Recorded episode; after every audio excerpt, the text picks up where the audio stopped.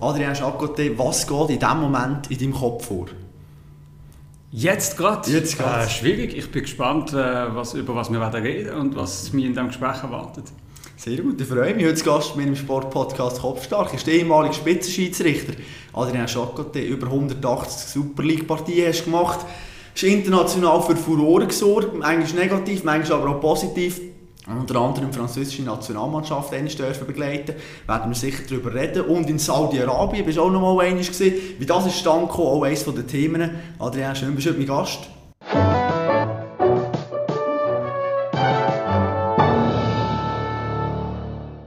Wie viel Fanpost kommt man eigentlich als Schiedsrichter über? Sehr wenig. Fast nicht? Sehr wenig, fast nicht. Ähm, wenn man Post kriegt, ist es äh, eher nicht so fanpostmäßig. Ähm, es kommt sehr, sehr selten vor, dass man mal etwas kriegt, wo man sagt, ah, das ist doch toll, was du machst und so. Ähm, umso mehr freut einem das dann natürlich. Ähm, und ich bin eigentlich immer offen für alles und da alles beantwortet. Meistens auch kritische Post, ähm, solange sie persönlich nicht unter der Gürtellinie war, sondern einfach sachliche Kritik war, äh, dann habe ich mir auch Zeit genommen, um das zu beantworten. Aber unter der Gürtellinie ist sie eben ab und zu auch gesehen. Du hast sogar deine Telefonnummer aus dem Telefonbuch streichen Wann ist der Moment gekommen, gesagt hast, hey, das geht nicht mehr, das muss ich jetzt machen?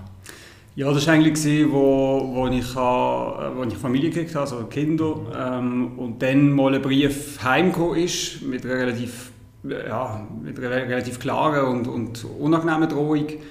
Ähm, und dann haben wir gesagt, ja, das ist doch unangenehm, man, man kennt die Leute nicht, die einem schreiben, man kann das schwer einschätzen. Und, äh, und wenn es dann vor der, Familie und das Umfeld betreffen, dann, äh, dann ist der Zeitpunkt da, wo man sich ein bisschen zurückziehen muss aus der Öffentlichkeit. Mhm. Man merkt eben, Schiedsrichter sein, das ist ein emotionales Business, da kommen ganz viele Fans auf einen zu. Und desto mehr fragt man sich natürlich, warum macht man es überhaupt, oder? Du bist dort dann zumal 1999 Clubturnier für jeden Tag haben wir gesagt, Adrian, komm, mach's mal du bei den Kleinen, du mal pfeifen. Dann zumal, hast du dann schon Träume gehabt von irgendwie mal Super League pfeifen? Oder ist es mir einfach gesehen, wir probieren mal und schauen? Genau, es ist mehr, ich probiere mal und schaue, ähm, ganz am Anfang. Ich habe dann aber schon schnell gemerkt, ähm, dass ich äh, zügig aus den Junioren und aus der unteren Liga rauskomme ähm, und dass das vielleicht noch etwas könnte werden könnte. Äh, oder wenn man es anders formuliert, dass ich dort mehr Talent hatte als als Fußballer. ähm, und dann habe ich schon angefangen und denke, ja, das könnte eigentlich, könnte eigentlich ganz, ganz an die Spitze lenken. Du hast gesagt, geh schnell aus den unteren Ligen raus. Was hast du dort vielleicht auch erlebt? Also ich bin auch schon ein paar Mal so wirklich tief in irgendwo gesehen und dann schauen. Und was dort zum Teil im Schiri an den Kopf geworfen wird, ist schon unschön. Hast du auch so Sachen erlebt? Oder ist man mit dir noch einigermaßen anständig umgegangen? Nein, man erlebt natürlich vieles. Ähm, und gerade in der unteren Liga, da weit am Sonntag am Morgen, am 10 Uhr, irgendwo auf einem Hinterplatz auch einen recht äh, scharfen Umgangston.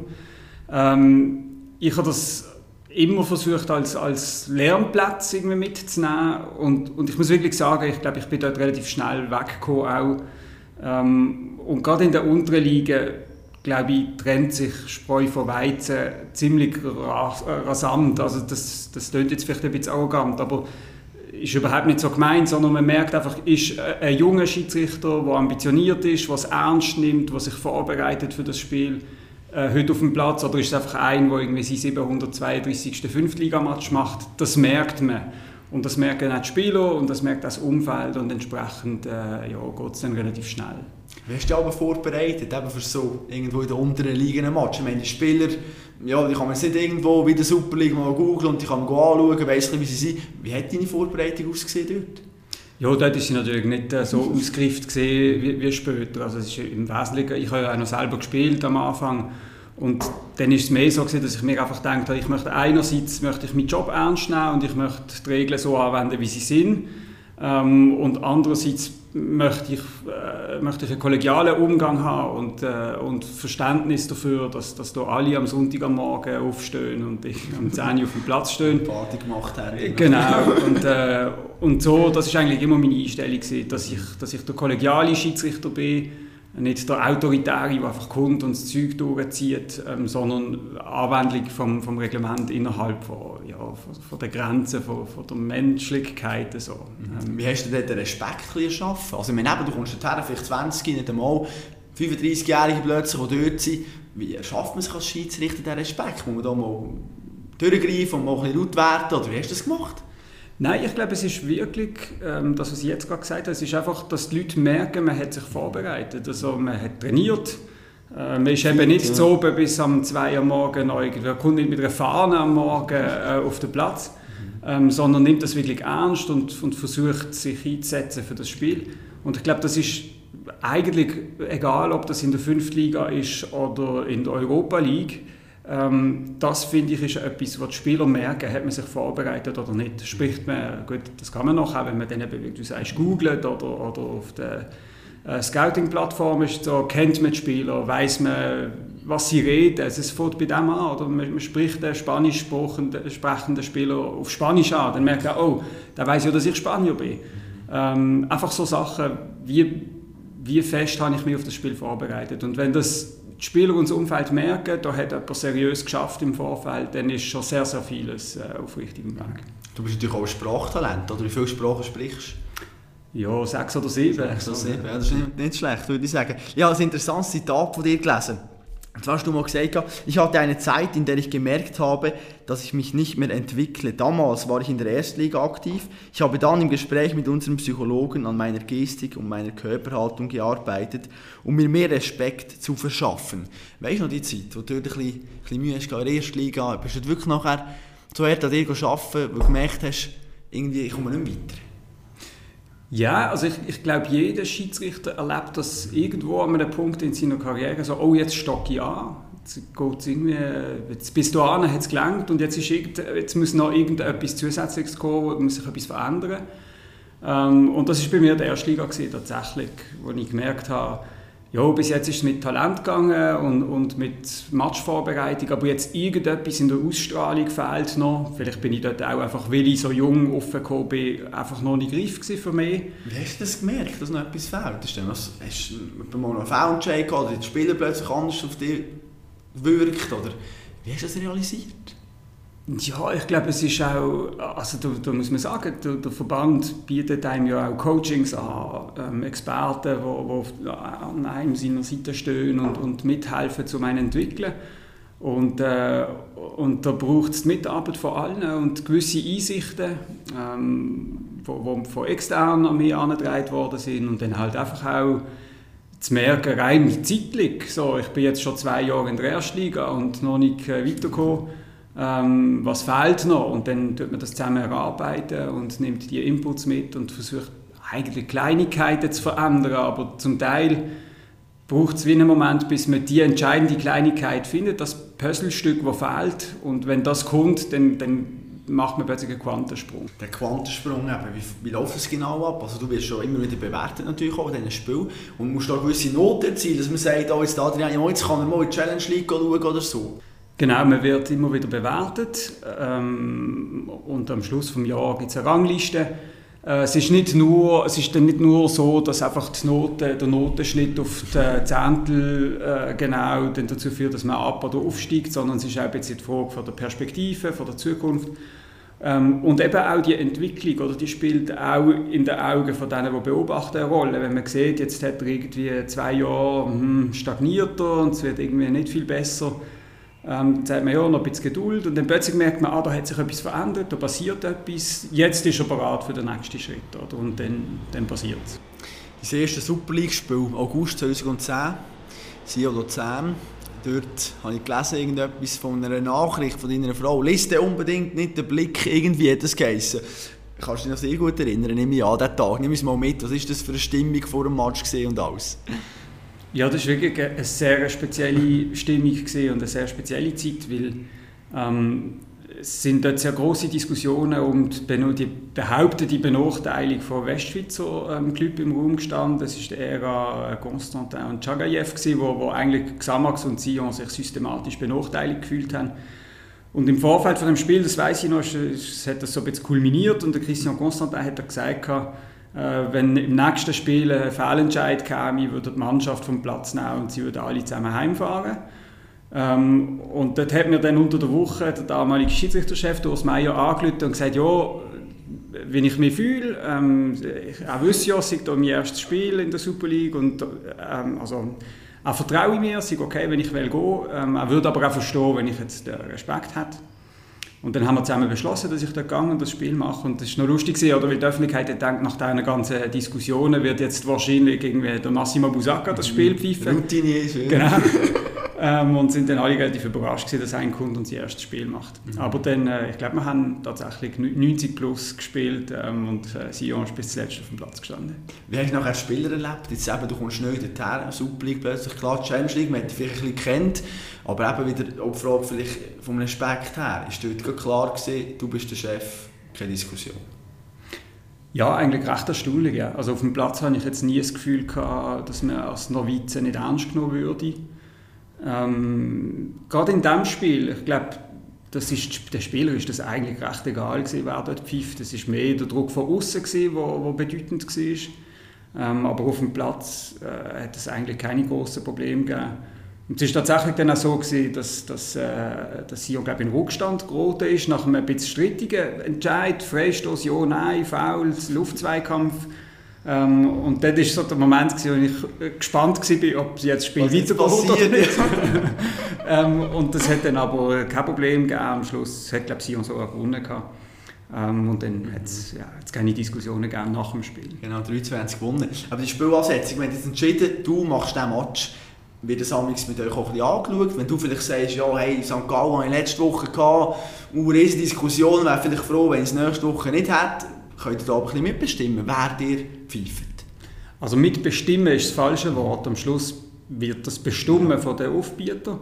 Ähm, aber es ist sicher so, dass das Aufgebot was sehr etwas Komplexes ist. Ähm, weil eben, jetzt hat er schon letzte Woche schon St. Gallen ist nicht gut gegangen und so und ah, jetzt wäre er noch wie ein Jahr dort und dann am Schluss führt eine Änderung im Aufgebot dazu, dass irgendwie alle, ah, äh, statt am Samstag, am Sonntag und umgekehrt und wie ein Jahr statt Schiedsrichter und so. Also es ist wirklich sehr schwierig. Ähm, aber es ist tatsächlich so, dass das ein Diskussionspunkt ist. Oder wenn, wenn ich das Aufgebot kriege und merke, da ist etwas, wo ich mich nicht wohlfühle, dann lüte ich an und sage, hey, da fühle ich mich aus diesen und diesen Gründen nicht wohl. Und es liegt ja letztlich auch im Interesse vom Verband und von den Aufbieter, dass die richtigen Leute am richtigen Ort sind. Oder? Und darum werden so, so Inputs eigentlich auch immer sehr ernst genommen und, und geschaut, dass man das kann lösen kann. Aus welchen Gründen kann man sich nicht wohlfühlen? Eben, weil man letzte Woche den Match ein bisschen heikel war. Oder was hast du damals, von was hast du damals Respekt gehabt, dass du vielleicht mal angerufen hast?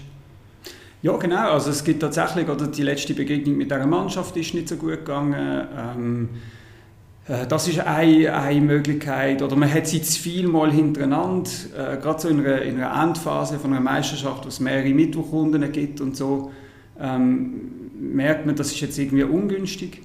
Und, und das passiert oft dann, wenn eben sich jemand verletzt, zum Beispiel, und dann muss man das Aufgebot umstellen und plötzlich hat man doch wieder die Mannschaft, die man jetzt gerade letzte Woche hatte und dann geht es vielleicht ausnahmsweise einmal gerade so hintereinander, wenn nicht viel passiert ist. Ähm, aber wenn nicht, dann muss man dann, dann, muss man dann kehren. Dann müssen wir müssen schauen, eben du als Basler, oder? FCB pfeifen war immer ein bisschen heikel. Gewesen. Wir haben mal gesagt, will man eigentlich nicht. Du hast auch mal das Intro gesagt, das ist eben früher Muttänzerkurve. Da eine riesige Diskussion gegeben, wo nachher der FCB wieder pfeifen mal. Bin ich da falsch, wenn ich von sage, dass Adrian vielleicht geschaut, dass er speziell kritisch ist gegen den FCB gegenüber? Nicht, dass noch jemand denkt, oh jetzt bevorteilt er sie noch. Ich glaube nicht speziell kritisch gegenüber dem FCB. Es ist mehr, ich habe einfach gewusst, es ist jetzt, oder die Augen sind natürlich ein bisschen auf mich gerichtet jetzt in diesem Spiel. Ähm, und es vertreibt einfach keine Fehler. Das ist sicher der Punkt gewesen. Ähm, aber jetzt nicht, dass ich dann speziell lieber gegen einen FCB pfiffen hat oder so. Ähm, ich weiß, dass die Thematik in der Öffentlichkeit sehr, sehr heiß gekocht worden ist. Jakobs Vorzahl, oder? Er hat gesagt, ja, und, Jahr vorher, es geht nicht und so. Natürlich, und, und ich meine, und, aber das war Druck aufbauen gewesen, und das verstand ich auch.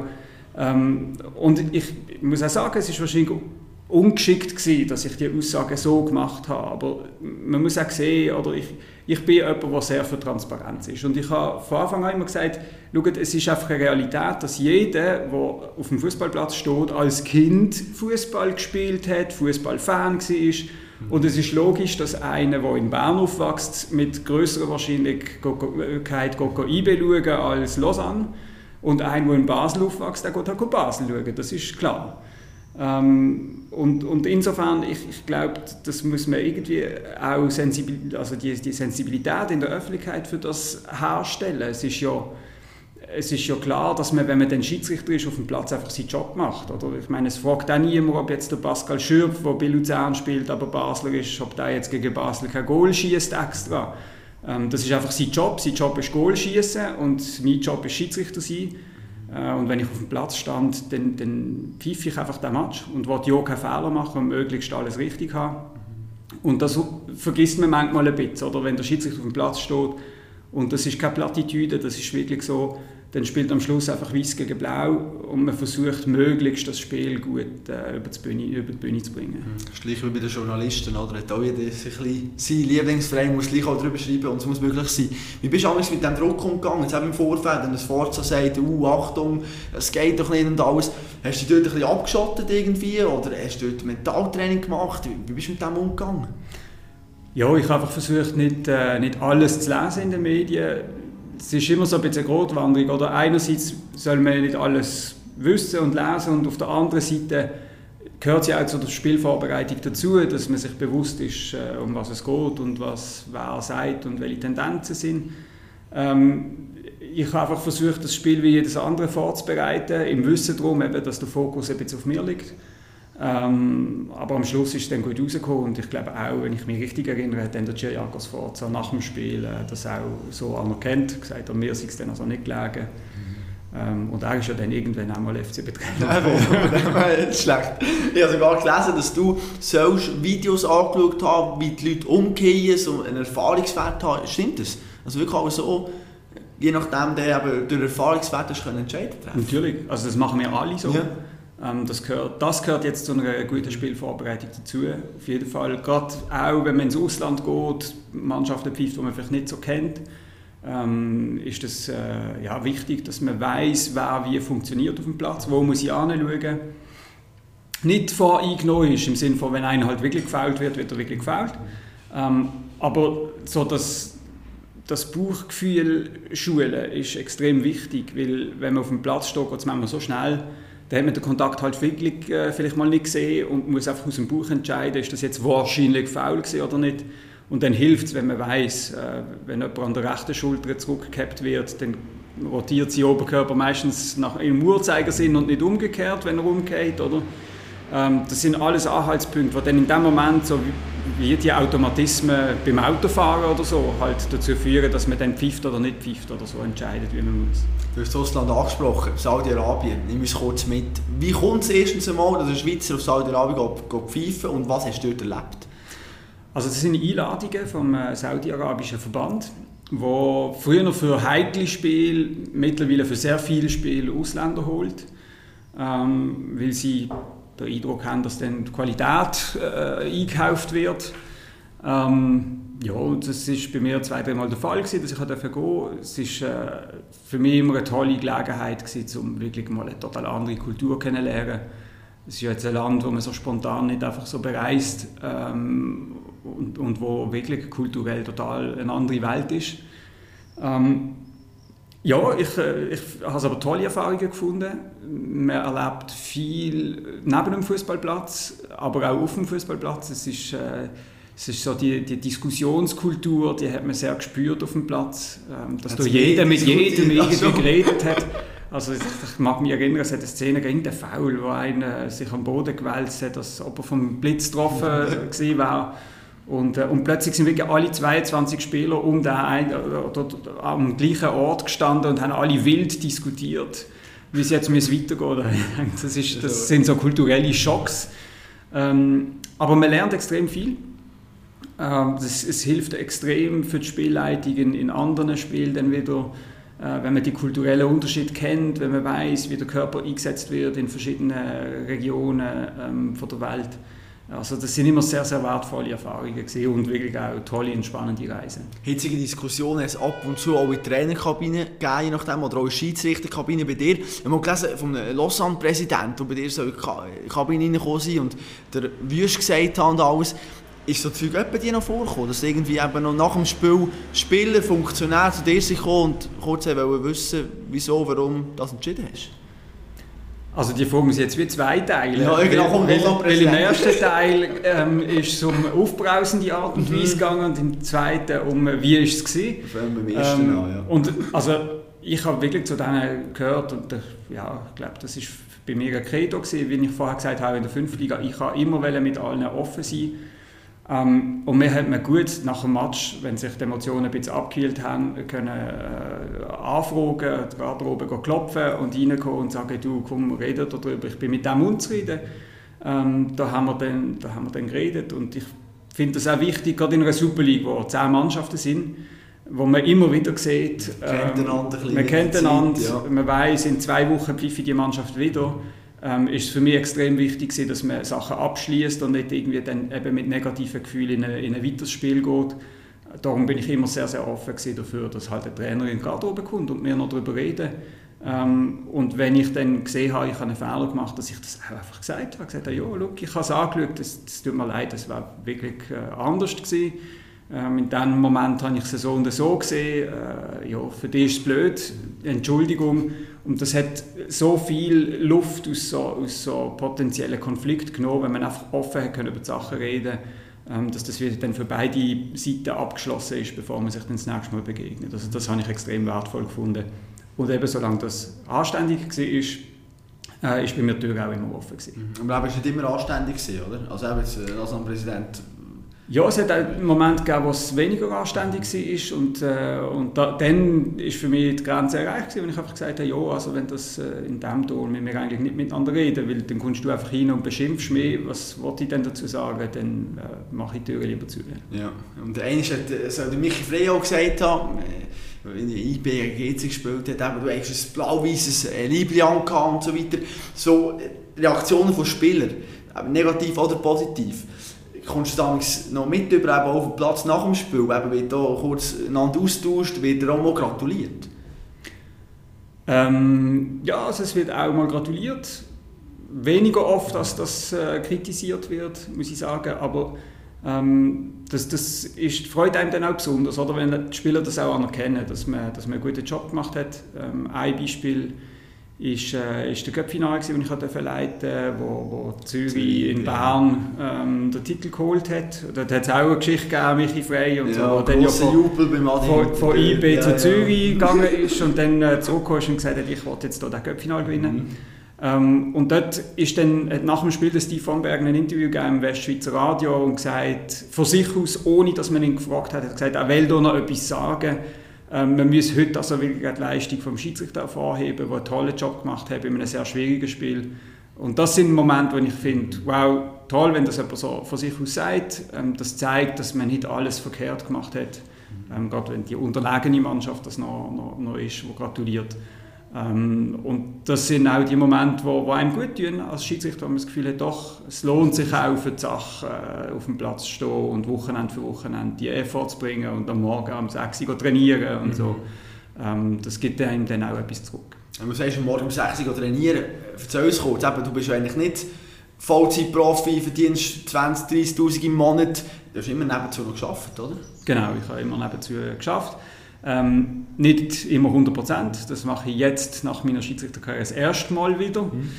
Ähm, vorher war es immer Teilzeit, zuletzt 50 Prozent. Ähm, aber es ist tatsächlich so, dass man jetzt in der Schweiz als äh, Super League-Schiedsrichter nicht äh, rein von der Schiedsrichtertätigkeit kann leben kann. Ähm, das hat vor- und Nachteil. Ähm, der, der, Nachteil ist sicher, dass man sich nicht Vollzeit nur dem kann widmen und trainieren und vorbereiten und, und unbeschwert ans Spiel kann. Auf der anderen Seite muss man auch sehen, so eine Schiedsrichterkarriere dauert nicht bis 65. Äh, es wäre sicher schwierig, dann nachher wieder im Berufsleben Fuß zu fassen, wenn man so lange weg war und auch mental ist es doch auch gut, wenn man sich nicht nur mit Fußball auseinandersetzt, ähm, sondern am Montag am Morgen nach einem vielleicht schwierigen Wochenende äh, einmal den Kopf kann verlüften und etwas anderes machen. Also, mhm. Es hat Vor- und Nachteile gehabt. Hast du es gut können, Kopf verlüften, einfach wieder etwas ganz anderes denken, wenn du am Sonntag ein hitziges Spiel hast gehabt? Ja, es kommt ein bisschen darauf an. Also es hat sicher Spiele gegeben, die einem mehr geblieben sind oder mehr noch verfolgt haben im Nachhinein als andere. Welches ähm, zum Beispiel hast du gedacht, du sagst, wow, dort habe ich schon das Catchen gehabt, ich V-Entscheid vielleicht oder sonst irgendetwas? Ja, also eins ganz bestimmt. Ich habe ähm, in einem internationalen Spiel in der, in der Youth League ja. äh, mal so einen Penalty-Shootout gehabt, wo, wo jetzt wirklich nicht gut gelaufen ist. Ähm, Chelsea, Valencia. Genau. äh, mit, dem, mit dem Ball, der vermeintlich nicht im Goal und einer Querverstrebung und dann eben doch im Goal war. Und, ähm, und eigentlich so, kann man sagen, meine Karriere in einem Moment, wo sie aufstrebend war und wo international wirklich, äh, wo ich das Gefühl hatte, jetzt stand ich kurz vor dem Durchbruch, ähm, wo einfach von 100 auf 0 wieder ähm, gegangen ist. Ein Fehlentscheid. Und da sieht man ein bisschen, was, was die Schiedsrichterkarriere so ist. Oder da investiert man jahrelang verzichtet auf so vieles am Wochenende. Unter der Woche trainiert man, tut im, im Beruf zurückstecken, familiär und alles. Und dann hat man einen Entscheid und die ganze Karriere ist im Eimer. Ähm, und der, der Match, der ist mir sehr nachgegangen. Also da habe ich wirklich äh, auch drei Monate lang noch, bin ich aufgewacht in der Nacht und dachte, oh, was ist nicht gut? Ah ja, ah ja genau das. das so. Also das hat mich wirklich verfolgt. Ähm, und da bin ich auch kurz davor gewesen, zu sagen, komm, weißt du was, äh, das ist es jetzt gewesen. Mhm. Habe ich dann nicht gemacht und im Nachhinein bin ich froh darum, ähm, weil ich habe dann gezeigt, dass ich mich zurückkämpfen kann, habe dann nochmal eine Chance gekriegt, habe ein paar tolle Spiele können machen nachher noch. Ähm, ja, und es ist sicher auch einfacher jetzt zum Abschließen zu sagen, ich habe dann aufgehört, ähm, wo die Leute noch gesagt haben, ah, schade, hörst auf. Und nicht in dem Moment, wo alle gesagt haben, ja, es wäre jetzt eigentlich noch gut. Zum Glück, zum Glück geht es oder? Genau. Und nach dem Spiel ist noch speziell, du hast ja nicht dürfen reden, oder, irgendwie. Also du hast äh, Maulkorb bekommen, sozusagen, oder, von, von Eva. Wieso das? Also kannst du so erklären, wieso darfst du nicht also das ist, eigentlich nicht, äh, das ist eigentlich jetzt nicht auf das bestimmte mhm. Spiel gemünzt gewesen. Es ist nicht so, dass du Eva mir dann angelötet hat und gesagt hat, du sagst dann nichts zu diesem Spiel. Sondern es ist einfach eine allgemeine mhm. Policy von der UEFA, die sagt, Schiedsrichter kommentieren ihr Spiel nicht. Ähm, das ist ein bisschen eine Philosophiefrage. In der Schweiz haben wir ein bisschen einen anderen Ansatz, dass wir sagen, ja, wenn wir nach dem Spiel gefragt werden, dann geben wir durchaus einmal ein Interview, ähm, wo wir uns erklären. Aber bei der UEFA ist das, äh, hat man entschieden, dass das nicht so soll sein und darum darf man zu dem nichts sagen. Ich glaube, also in, im Moment selber ist mir das sehr schwer gefallen, oder weil ich auch Interviewanfragen aus Spanien ja, zum Beispiel. Oder, und ich hätte mega gerne erklärt, wie es zu diesem Fehler gekommen ist und, und mich auch dafür entschuldigt, weil es ja wirklich unangenehm war. Ähm, aber im Nachhinein muss ich sagen, ist es vielleicht auch gar nicht so schlecht gewesen, dass dann die Geschichte nicht noch ewig hat können aufgerollt werden und ah, jetzt hast du aber das gesagt und jenes und, und so. ähm, und ich glaube, das ist auch der Hintergrund, oder man will nicht, dass sich die Schiedsrichter in irgendwelche komischen Widersprüche dann verstricken. Ähm, und darum sagt man, sagt lieber gar nichts zu internationalen Spielen. Und ja, darum habe ich mich dann nicht können äußern zu dem. Wie schnell merkst du jetzt als Schiedsrichter nach dem Spiel, dass du einen Fehler gemacht hast? Kommt da einer oder hast du WhatsApp drauf auf dem Handy oder schaust du das Spiel einmal an? Wie schnell geht das? Ja, das geht eigentlich noch viel schneller. In der Regel hast du ja schon, wenn du den Entscheid triffst, ein mulmiges Gefühl manchmal. Mhm. Ähm, denkst, ja, hoffentlich ist das jetzt richtig gewesen. Oder, und es auch nicht richtig gesehen ist, so klein. Genau. Und ja, gerade in diesem Chelsea-Spiel, ist ja, die Schwierigkeit ist ja gewesen, es ist etwas passiert, was es eigentlich ja gar nicht gibt. Oder? Weil, also es gibt ja eigentlich nicht so Verstrebungen am Goal. Und dann entweder ist der Ball drin oder ist er nicht drin. Oder? Aber, und dort war es wie, gewesen, es ist es ist eine Situation, wo ich nicht, wie nicht darauf vorbereitet war, weil, ich, weil sie nicht existiert. Oder? Ähm, und dann in, in, weißt, in dem Moment haben alle schauen auf dich und jetzt ist der Ball an dieser Querverstrebung und was machen wir jetzt? Oder? Eigentlich ist das Goal nicht reglementskonform und dann hat man aber vor dem Spiel gesagt, ja komm, egal und so, wir spielen jetzt einfach. Und, und das führt dann dazu, äh, und darum sage ich immer, man muss das Spiel so akribisch vorbereiten. Wenn du unvorbereitet bist in einer Situation, dann passieren Fehler. Oder und in der Panik, nach äh, fünf Minuten, wo man da entscheidet, hin und her diskutieren, was machen wir und ist der Ball jetzt drin oder nicht drin gewesen und so, in der Panik passiert dann der Fehler. Und ich meine, schon auf dem Platz hatte ich ein großes schlechtes Gefühl gehabt, während dem Penalty-Shootout, weil ich einfach nicht gewusst habe, was machen. Oder, ähm, und darum, das erfahrt man relativ Unmittelbar schon. Sehr schnell von dem her. Wie hast du als Zuschauer wahrgenommen? Das ist auch wieder, oder, ja, als Fan sagen wir immer, hey, jetzt Wankdorf voll, ja, jetzt können wir ein bisschen Gas geben und das hat vielleicht einen Einfluss. Wie hast du das wahrgenommen? So 30'000 vielleicht, wenn die richtig tun, macht er vielleicht schon etwas im Unterbewusstsein mit dem? Wahrscheinlich, ich denke, das ist auch wie, wie andere Sachen auch eine Frage von der Erfahrung. Ähm, das macht sicher mehr mit einem, wenn man Neuling ist in der Super League und das erste Spiel im Bankdorf macht, äh, als wenn man dann schon 13 Mal dort war. Ähm, mir hat es an sich angespornt, so die Zuschauer und die Hörer, es ist laut im Stadion und ich habe es immer noch toll gefunden. Hat das auch nie persönlich genommen. Ja, wenn halt nach einem Pfiff von mir das Stadion nicht einverstanden war, ich habe das immer als, als Rolle verstanden, als Schiedsrichter sein. Und, und nie das Gefühl gehabt, dass man jetzt mich persönlich, Adrian Jacques, der jetzt dort auf dem Platz äh, Katastrophe findet, sondern der Schiedsrichter, der dort unten steht. Ähm, und das ist eigentlich das, was mir auch geholfen hat, mit diesem Druck umzugehen. Du hast nie Angst gehabt, nachher heim müssen. Hast gedacht, ich warte noch kurz ein bisschen, vielleicht bis die grosse Fanmasse durch ist? Ja, doch, das, es hat ja. schon auch Situationen gegeben, die unangenehm waren. Ähm, es ist auch so ein bisschen rein praktisch, ähm, gibt es Momente, wo du einfach das nicht kannst verhindern kannst äh, ein Beispiel ist Sion, wenn man, mit dem Spiel ans, äh, wenn man mit dem Zug ans Spiel reist. Ähm, dann ist der letzte Zug in Richtung Deutschschweiz halt je nachdem nach Kickoff-Zeit relativ unmittelbar nach Spielschluss und dann ist man nicht allein in dem Zug. Mhm. Ähm, und da hat es auch schon Situationen gegeben, wo ich dachte, hm, das ist jetzt irgendwie so ein bisschen ungemütlich. Ähm, aber auch hier, ich habe immer versucht, das Gespräch zu suchen mit allen. Wenn jemand gekommen ist, dann äh, habe ich, hab ich mir auch erklärt. Ja. Ähm, und dann habe ich oft positive Reaktionen dann erlebt. Lass zum Abschluss noch kurz über dein, ja, je nachdem, eines von deinen Highlights sicher zu reden. Oder 80'000 Leute, ja, Frankreich, Nationalmannschaft, das war ja ein wahnsinniges Erlebnis. Polizeieskorte zum Stadion und so weiter. Äh, nimm uns kurz mit dorthin, das muss ja für dich gigantisch sein. Ja, das war wirklich sehr speziell. Also rein schon von der Affische, oder, wenn ich erfahren habe, dass ich Frankreich mache im Stade de France und dass es ausverkauft ist, Vorbereitungsspiel, ist natürlich schon toll gewesen. Ähm, es ist dann dazu etwas ein bisschen weniger erfreulich, dass ähm, am, glaub, am Vortag oder am Tag selber in Frankreich, äh, im Süd Südfrankreich ein Attentat war. Darum sind die Sicherheitsvorkehrungen für das Spiel wirklich äh, wahnsinnig hoch gewesen.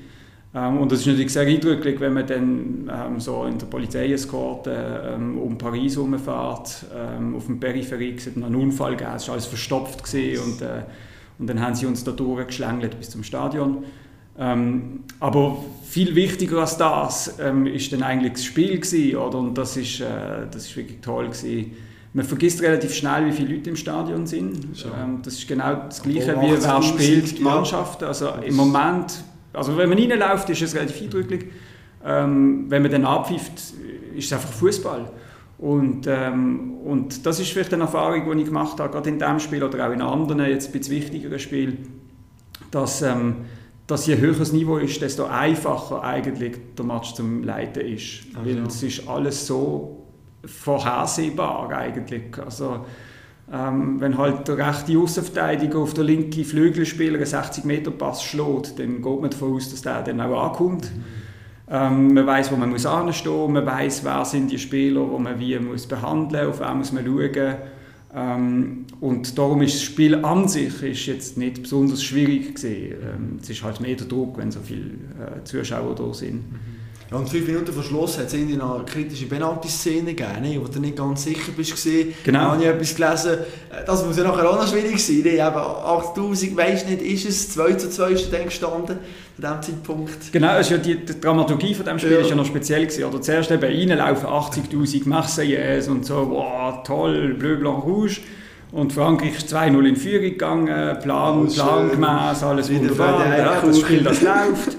Und plötzlich schießt Kolumbien kurz vor der Pause 2-1, kommt wieder zurück, steht 2-2 und dann vor Schluss genau die Penalty-Szene, ähm, wo, wo aus, es ist so ein Bauchgefühlentscheid oder so vom Bewegungsablauf her, oh je, das muss Penalty sein. Ich habe es aber nicht richtig, äh, ganz richtig gesehen, spielt er vielleicht noch ein bisschen den Ball oder nicht. Und dann ist wirklich so, dann hebt man sich die Augen zu und da musst du jetzt einfach durch, zack, pfeifen. Genau.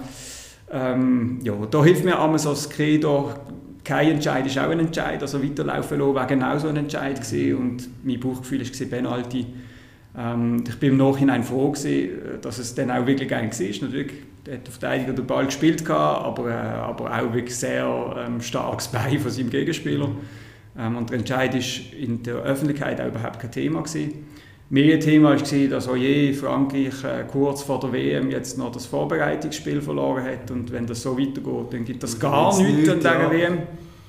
Und das ist so ein bisschen mein persönlicher Stolz. Sie sind nachher Weltmeister geworden. Und ich sage immer, sie sind wegen dem Penalty fünf Minuten vor Schluss. Da haben sie eigentlich gekürzelt. Genau, wegen dem haben sie dann sich zusammenrissen und, äh, und wirklich sich super auf die WM vorbereitet. Mhm. Was löst eigentlich der Begriff Fingerspitzengefühl bei dir aus? ähm, Ausschlag am ganzen Körper. ja, das habe ich schon an vielen Stellen gesagt. Ähm, Fingerspitzengefühl. Also natürlich braucht es Sensibilität zum Spielleiten. Und das ist ja das, was ich vorher gesagt habe. Ich, ich bin immer der, der sich erklärt hat, der versucht hat, irgendwie ähm, das Spiel so zu leiten, dass das gut über die Bühne geht und für alle äh, ja, befriedigend ist. Ähm, aber es gibt einfach Sachen, wo, wo es kein Fingerspitzengefühl gibt. Äh, und, und dort hat mich das so genervt, wenn, wenn bei einer ja, zweite Verwarnung ist ein Paradebeispiel, jetzt hat der Schiedsrichter kein Fingerspitzengefühl ja. gehabt, der ist doch schon verwarnt und so. Aber es ist einfach der Entscheid, ist entweder richtig oder er ist falsch. Faul, taktisch verkehrt. Ja, und der Schiedsrichter findet es auch nicht lustig. Mhm. Ähm, also so ein Paradebeispiel war äh, letztes Jahr, als ich äh, in, im ersten Meisterschaftsspiel in St. Gallen ähm, äh, für, für eine Schwalbe zweite Geile haben sie gegeben. Und, und dann haben die Leute das Gefühl, ah, der Schiedsrichter stürzt sich jetzt auf das und gibt die zweite Geile, damit er auf den Platz stellt. Ja. Mhm. Und dabei, man sieht ja die Schwalbe und denkt, Jesus Gott, und jetzt muss ich dem wirklich die zweite Geile geben. Und dann gibt es einfach kein Fingerspitzengefühl. Es ist einfach eine klare Schwalbe, also muss man. Mhm. Ähm, und darum, dieser Begriff hat mich immer auf die Palme gebracht. Also man hätte mir können sagen, ich habe einen Fehler, gemacht, ich habe etwas falsch gesehen oder irgendwie, weiß auch nicht, der Entscheid ist nicht korrekt gewesen. Aber mangels Fingerspitzengefühl, das hat mich immer wahnsinnig aufgeregt, weil das ist etwas, äh, das gibt es einfach nicht. Kommen wir zu meiner letzten Frage. Adrian, erzähl mir noch von deinem letzten Sportmoment, wo du vor dem Fernseher oder live vor Ort richtig durchdreht bist, richtig gefreut hast. Gibt es das, dass du noch richtig mitfieberst, wie ein Athlet oder so? Einer Mannschaft? Ja, was es, was es gibt, ist, äh, sind die großen Turniere von der Schweizer Nazi. Mhm. Das äh, verfolge ich sehr, ähm, ja, sehr involviert, so, sehr emotional beteiligt. Ähm, oder ich glaube, ja, ein so Spiel, das ich nie wird vergessen ist jetzt das, äh, das Spiel gegen Frankreich, wie sie das noch gehört haben. Wahnsinn. Äh, am Schluss das Penalty-Schießen. Das hat die ganze, die ganze Nation irgendwie verbunden. Mhm. Und äh, es ist noch lustig, mein Sohn, der sich nie für Fußball interessiert hat während meiner Schiedsrichterkarriere, ist an dieser, an dieser Meisterschaft äh, ist, äh, ist der plötzlich so in, in das Fieber reingekommen und ist seither total Fan von Jan Sommer. So, äh, weil, weil einfach der entscheidende Penalty ja, gegen Frankreich, das ist so äh, ja, ein Wahnsinnsmoment gewesen. und das habe ich wirklich auch äh, sehr emotional mitverfolgt. Mhm. Und wenn du das Spiel schaust, immer ein mit Blick auf den Schiri, oder? Genau, also bei vielen anderen Spielen fehlen die Emotionen. Ähm, ich, ich glaube, es ist eigentlich nur Schweizer Nazi an grossen Turnieren, die ich wirklich verfolge so aus der Fernperspektive, der Rest ist, ist Fußball für mich so zum, zum Business geworden, ähm, dass ich das fast nicht irgendwie als Genuss kann konsumieren kann, sondern es ist mehr einfach, ich schaue, äh, was macht der Schiedsrichter, gibt es eine spannende Entscheidung, wie reagiert er, wie verhaltet er sich? Ähm, und ja, dass, dass ich jetzt irgendwie mit Bier und Nüssli vor dem Fernseher sitze und sage, oh, heute schaue ich mal ein Spiel, das gibt es wirklich sehr, sehr selten. Sehr selten. Hey Adrian, merci vielmals für die tolle Einblick, ganz interessant. Ich lasse dich ja. springen, gell? merci für deine Zeit, mich mega gefreut und ja, alles Gute weiterhin jetzt danke. da Anwaltkanzlei. Merci, danke, danke fürs Interesse. Schon noch krass, oder? Ein Foulentscheid und nachher bist du weg vom Fenster oder gut im Schiri-Business sitzen, auf dieser Stufe. Du äh, siehst eines Mal nicht, ob der Ball im Goal ist oder nicht, du bist einfach vor dir, irgendwo landest auf dem Müllhalten und Champions League, ja die Sterne, die sind ganz weit weg. Die musst du wirklich mit dem Fernglas suchen. Und vielleicht nicht einmal so sie finden. Also das ist wirklich noch krass, oder? Weil du auch denkst, wenn wir zwei, wir machen auch immer Fehler. Tagtäglich. Und es hat vielleicht nicht so die Konsequenzen. Aber wenn er einen macht auf dieser Stufe, ja, Sali, der ist durch, dann muss er wieder ganz unten anfangen. Sehr beeindruckend war das nächste Interview mit einem Schiedsrichter ist schon in Planung kann man glaube ich sagen. Sven Ziegler, grossartiger Mann beim Blick Newsroom, der für News zuständig ist, ein Top-Fachkraft kann man glaube ich sagen. Er lässt den Podcast auch und jetzt extra ein bisschen mehr Lob, als man eigentlich sollte. Nein, Spass, Sigi, wenn du das hörst, wir hocken zusammen, freuen uns schon drauf. Ist eben auch ein ganz junger Schiedsrichter, der jetzt so in den Sprung in die erste Liga schaffen und irgendwann sich von der Champions League träumt und was er da so ein erlebt hat. Über das werden wir dann reden, aber irgendwann im Sommer, wenn wir jetzt ein bisschen näher in die Zukunft anschauen, nächste Woche wäre ein Stürmigast, ich gehe zu Max Heinzer, ein Fechter, 17-facher EM- und WM-Medaillengewinner, der hat 17 Weltcup-Siege auf seinem Konto. Und wir reden ein bisschen über den Fechtsport. Und das ist wirklich noch interessant, weil Fechten habe ich noch nie gemacht, habe noch nie wirklich darüber geredet. Und ganz neue Aspekte von diesem Sport sind mir hier erläutert worden. Zum Beispiel, kleiner Teaser, die Schiedsrichter verdienen mehr als die Athleten selber. Hä, was ist das? Wie geht das? Fragen über Fragen klären wir nächste Woche. Noch ganz kurz mein Sporthighlight der letzten Woche. Ja klar, Barrage, oder? Aro-Wahnsinn. Nein, nein, also wirklich auf dem Brücklifeld, ich eben Rüebli-Städter, bringen sie wieder nicht her, den Aufstieg zu klar machen. Es ist ja wirklich nicht zu glauben, du. Ja, ja, natürlich irgendwo durch ein bisschen Freude gehabt. Schaffhausen, Martin Andermatt, auch schon bei mir zu Gast gewesen, oder? Macht jetzt Barrage gegen Luzern. 2 zu 2 im Hinspiel, noch alles möglich. Am Sonntag ist dort das Rückspiel. Irgendwo möchte ich aber auch nicht, dass Luzern runter geht, aber doch möchte ich dann, dass der Martin raufkommt. Ja, ich bin ein kleiner Zwickmühle. Ich muss schauen, wie ich das genau mache am Sonntag, wie das dann abgeht. Ja, das wäre schon gesehen von mir. Es ist morgen ab 20 ab 12 Uhr, am Freitag. Und ich nehme das jetzt noch auf und darum bin ich mehr oder weniger eher Richtung Bett fokussiert, anstatt da Mikrofon und noch grosse Reden schwingen. Es sei mir verziehen, hoffe ich mal. Und in alter Frische werde ich nächste Woche wieder zurück sein. Und ich hoffe, du bist so. Mach's gut und bleib sportlich. Thank you.